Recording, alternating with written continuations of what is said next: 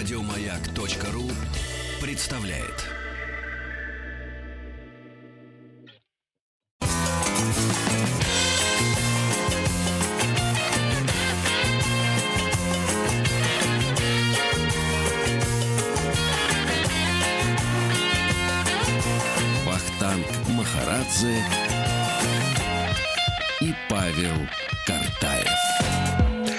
Добрый день, здравствуйте. Сегодня мы будем говорить о фамилии, о династии Иловайских, чем знаменит этот род, кто его основал и каким образом Иловайские связаны с Антоном Павловичем Чеховым и э, дачей Омюр. У нас э, на связи сегодня заведующий отделом Чехов и икры на даче Омюр Невмержицкая Татьяна Геннадьевна. Татьяна Геннадьевна, здравствуйте. Здравствуйте. Здравствуйте, здравствуйте. А, Не очень много информации а, о Капит- Капиталине Михайловне Иловайской. Вот, и хотелось бы проследить, э, в общем-то, род Иловайских от начала и уже до Капиталины Михайловны, чтобы а, поговорить о творчестве Чехова и влиянии Капиталины Михайловны на Антона Павловича. Отправимся э, в прогулку к истокам. Э, Отправимся к прогулку к истокам. Дело в том, что говорить о Капиталине Михайловне нельзя отдельно от Степана Павловича Иловайского. Э, Хотелось бы вначале, знаете, такую предысторию какую-то рассказать. 1892 год, февраль месяц. Антон Павлович вместе с господином Сувориным, известным издателем, э, как вы помните, Алексеем Сергеевичем, отправляются вместе на родину Суворина. Кстати, это Воронежская губерния. Они едут туда для того, чтобы собирать пожертвования для голодающих детей Саратовского края и Поволжья. Приехав туда, соответственно, они обязательно посетили, не могли не посетить э, завод хреновой, который находился, где выращивали ра- э, в Воронежской губернии, где выращивали русских э, рысаков. Надо сказать, что э, именно там произошло знакомство э, Антона Павловича Чехова и господина Суворина с этой удивительной семьей. В это время Иловайский Степан Павлович был управляющим. Кстати, управляющим он был там 16 лет.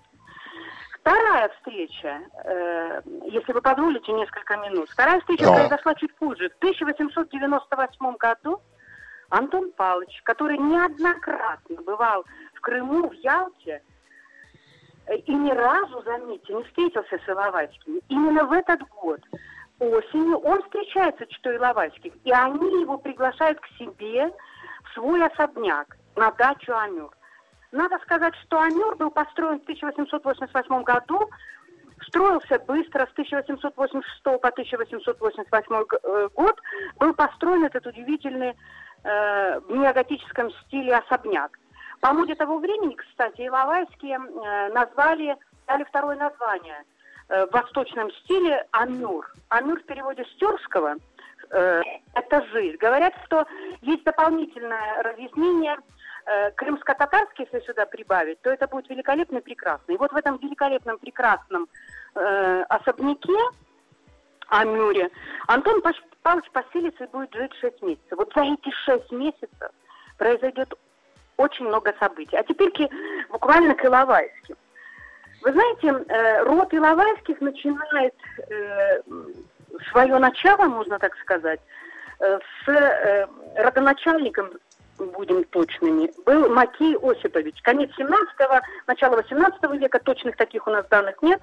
Это был посадский человек, переселившийся на Дон, где был записан в казачье войско. Он участвовал в крымских походах. Да, надо сказать, что судьбе было э, уготовано что его сын Иван Макеевич, он также участвовал в военных действиях, но уже на Кавказе. Потом русско-шведской кампании.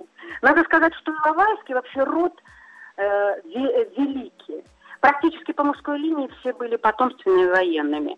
Так вот, у этого сына Макея Осиповича, Ивана Макеевича, было три сына. И вот три ветви эти, э, которые, можно сказать, прославили вообще Россию. Первый э, Алексей Иванович, кстати, участник русско-турецкой войны 68-74 года. Но надо сказать, что э, вот этот вот Алексей Иванович, это ветвь, он упоминается даже у Александра Сергеевича Пушкина в истории Пугачева. Он преследовал и захватил в плен Пугачева, доставил его. Также э, этот Алексей Иванович был, знаете, знаменит тем, что он поддержал реформы Потемкина Таврического.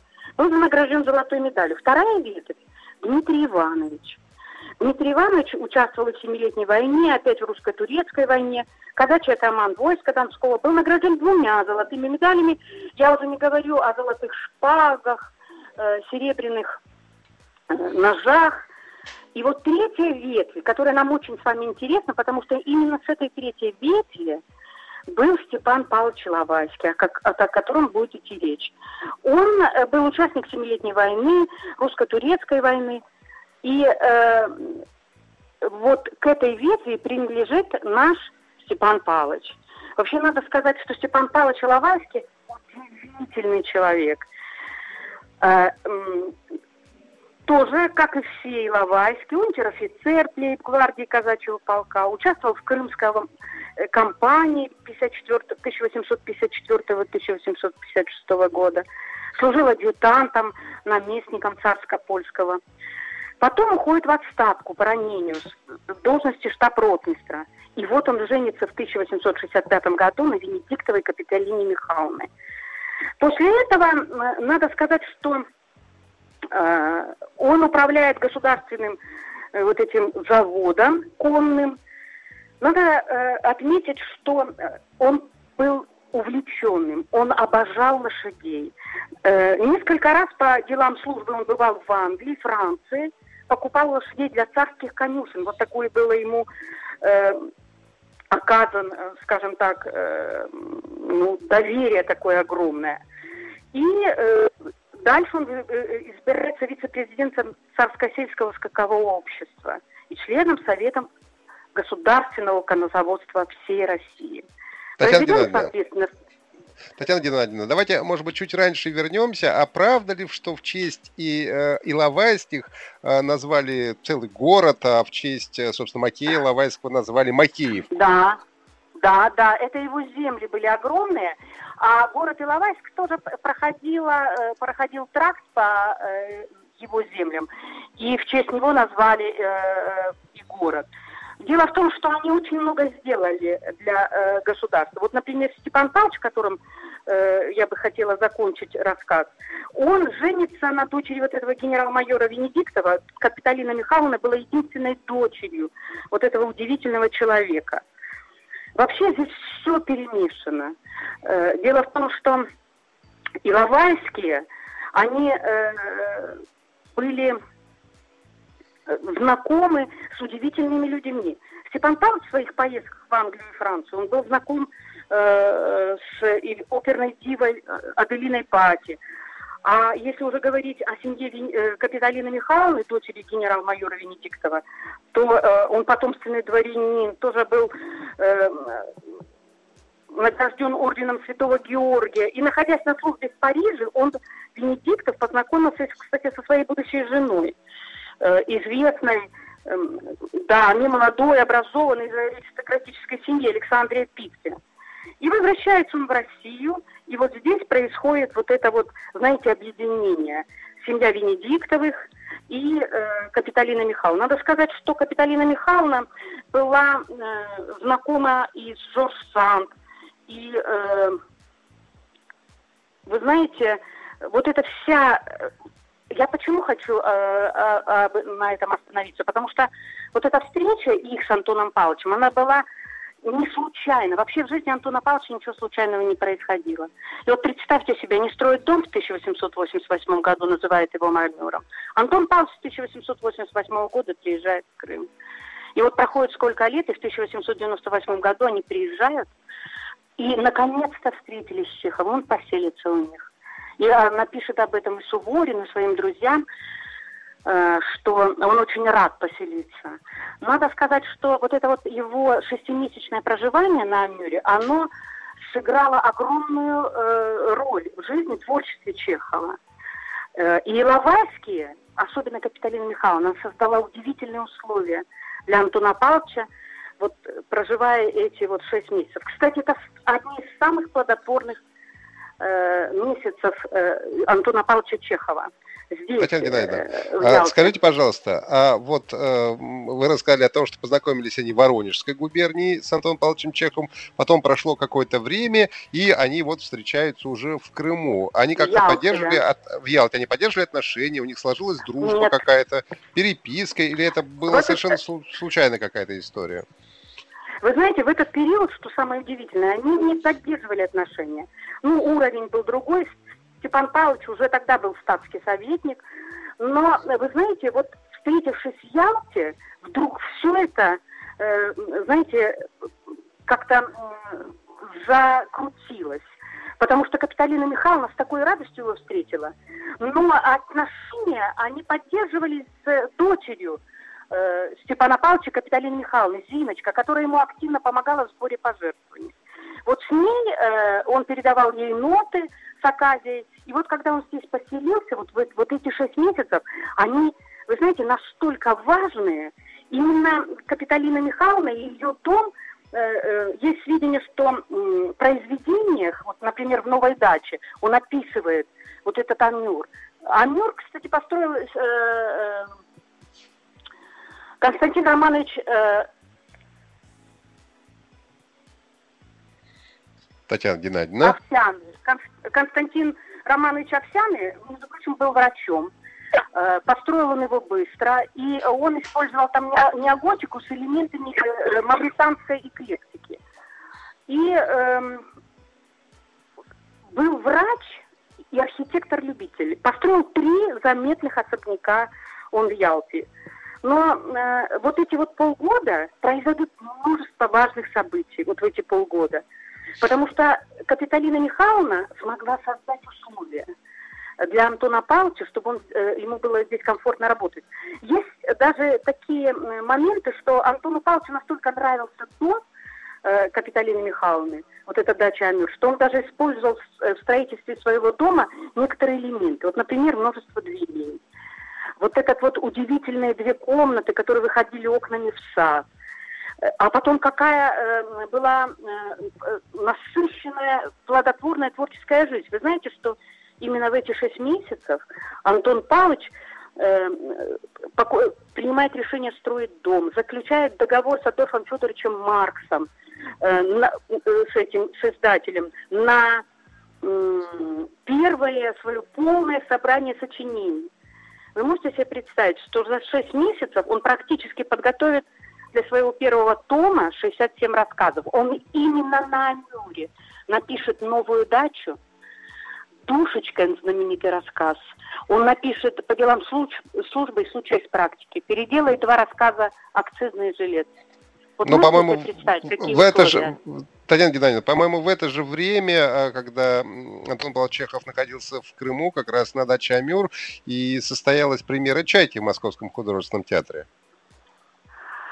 Да, да, это, это было, вы знаете, в декабре месяце.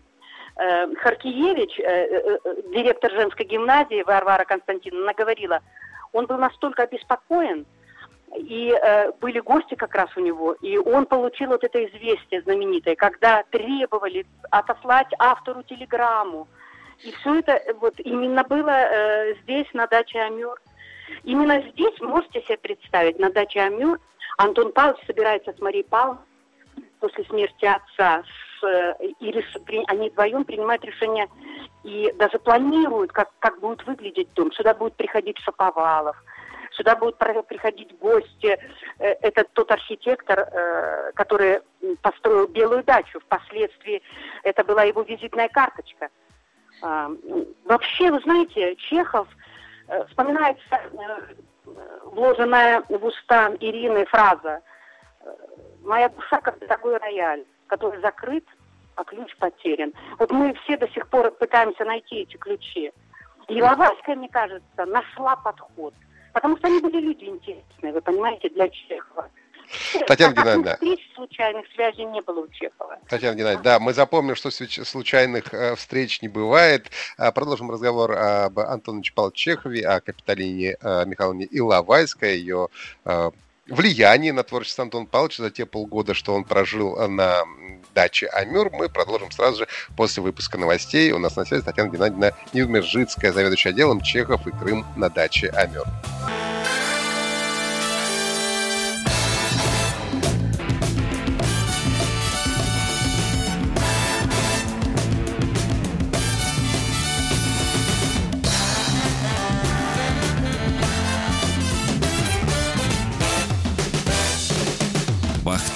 Махарадзе и Павел Картаев.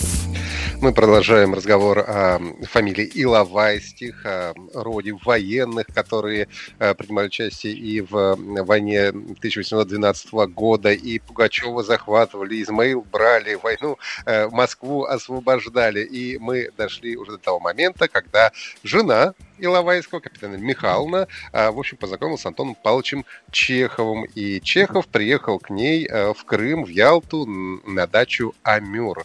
А, у нас на связи заведующий отделом Чехов и Крым на даче Амюр Нидмержинская Татьяна Геннадьевна. Татьяна Геннадьевна, скажите, а вообще что сподвигло Антона Павловича приехать в Крым? Почему ему в Москве не сиделось? А, как вы знаете, Антон Павлович шесть раз приезжал в Крым, к Суворину э, приезжал после смерти брата. Вообще его тянуло, вы знаете, вольно или невольно. А к Иловайским он приехал, надо сказать, если быть точным, он к ним не приехал. Он был уже в Крыму. В 1897 году Антону Павловичу ставит точный диагноз туберкулез. И он э, этот весь год провел в Ницце. А уже в 1898 году он приезжает сюда в Ялту, и э, живет и на даче Бушева, потом на даче Иванова, и вот вдруг встречается с этим Иловайским, с которым я был знаком, э, познакомился в Воронежской губернии в 1892 году. И она, он пишет, что они встретились как старые знакомые, она приглашает его к себе, и он у нее поселится.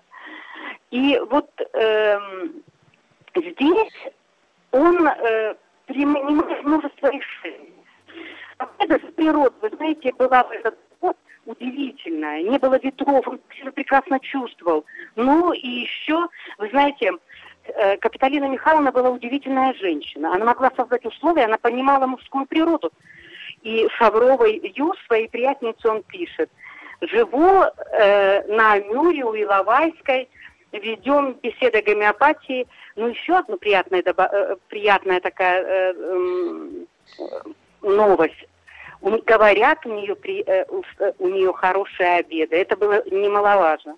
И все вместе, природа, и Лавайская, вот это вот, все эти условия, они дают ему повод э, и возможности.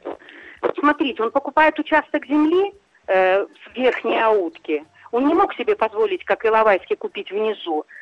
И э, тут же э, нужны деньги для строительства. Он заключает договор с Адольфом Федоровичем Марс первое полное собрание сочинений. Пишет э, за эти полгода, вот э, я хочу повториться, на Амюре он напишет новую дачу по делам службы, случай из практику, из практики и знаменитую душечку.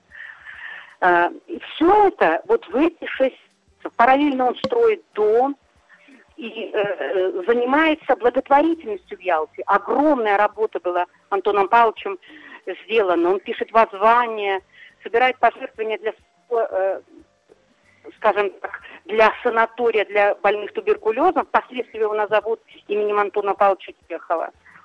Капиталина Михайловна, вы знаете, она была женщина, э, э, знаете, интересная.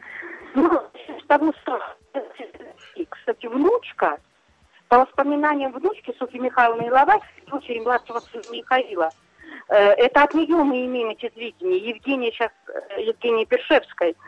Она была очень радушной, но, увы, увы, женщиной со слабым здоровьем. Поэтому она была вынуждена что э, вынуждена бесконечно ездить и за границу, и ее лечили и те врачи, которые лечили Антона Павловича, и Альтшулер, и многие другие, и обращалась она в клинику Остроумова. И Антон Павлович, вы знаете, даже после того, как он переедет в свой дом, он поддерживал отношения с Катериной Михайловной. Известны восемь писем Иловайской к Чехову и три письма Чехова э, Капиталине Михайловне. Он ее называл Екатерина Великая.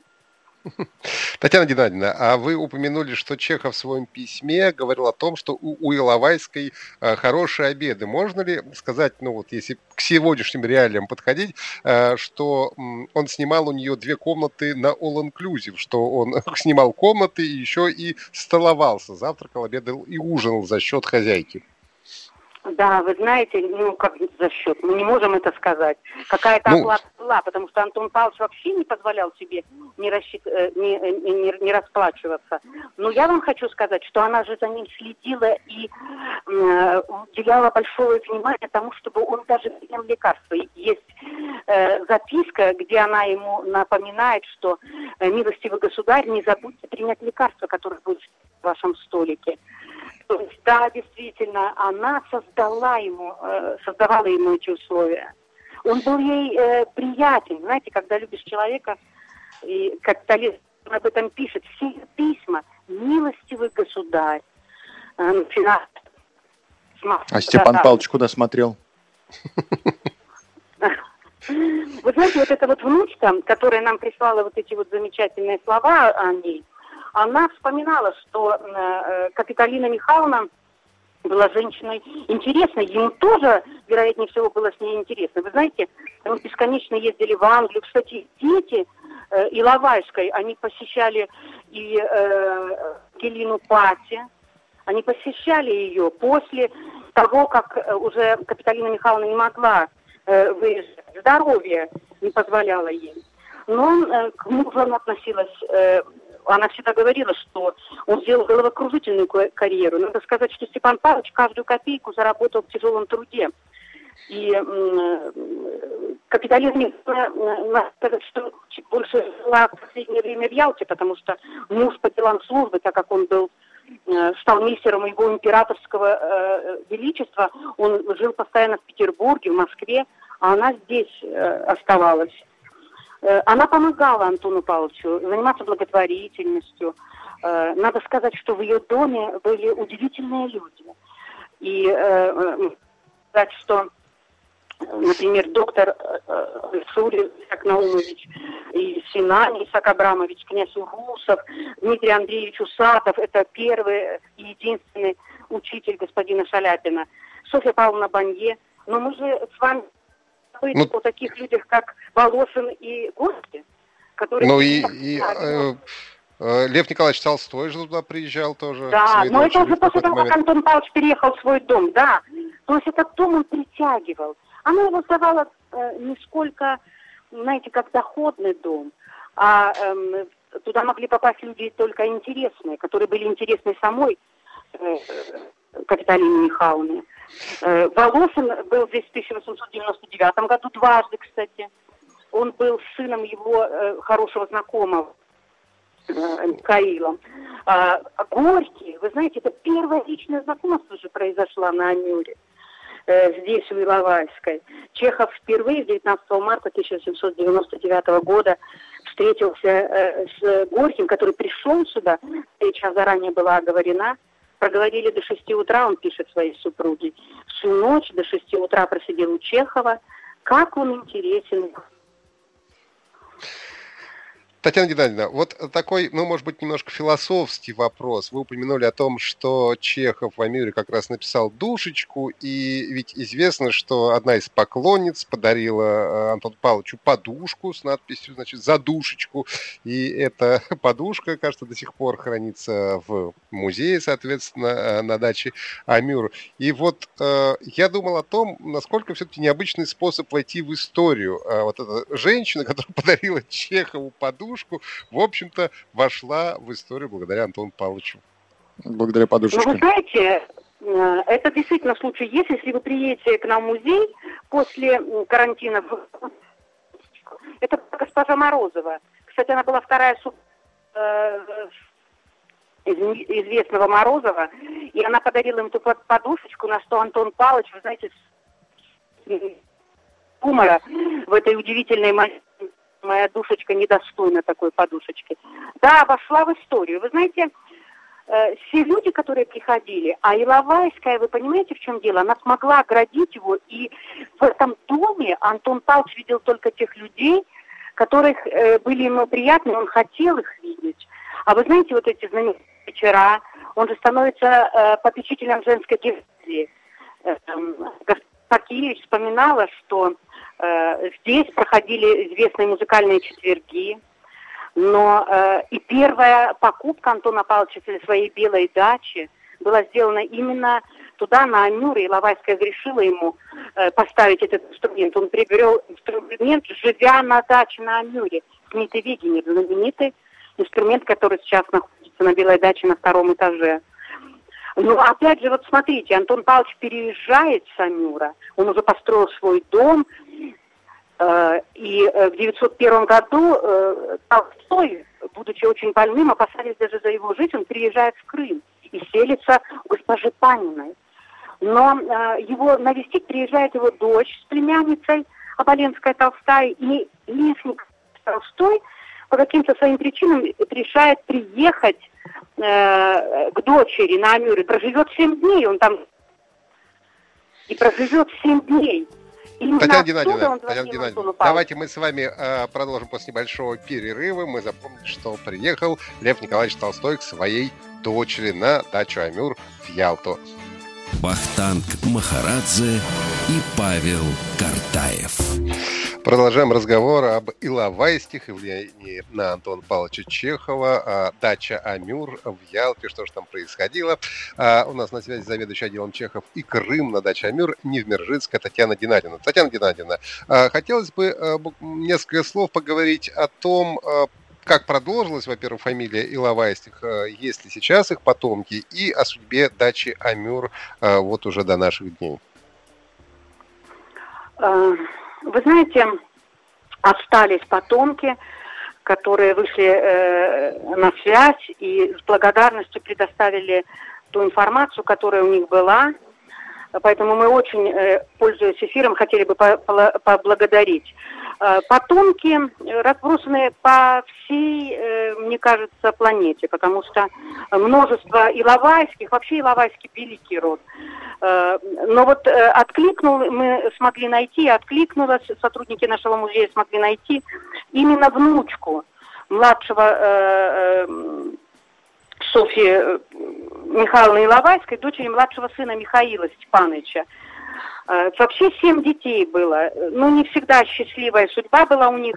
И среди этих семи детей была одна девочка, Зиночка, к сожалению, у нее не было своих детей. Это та, которая была удивительно талантливая, Эм, надо сказать, что судьба Анюра, эм,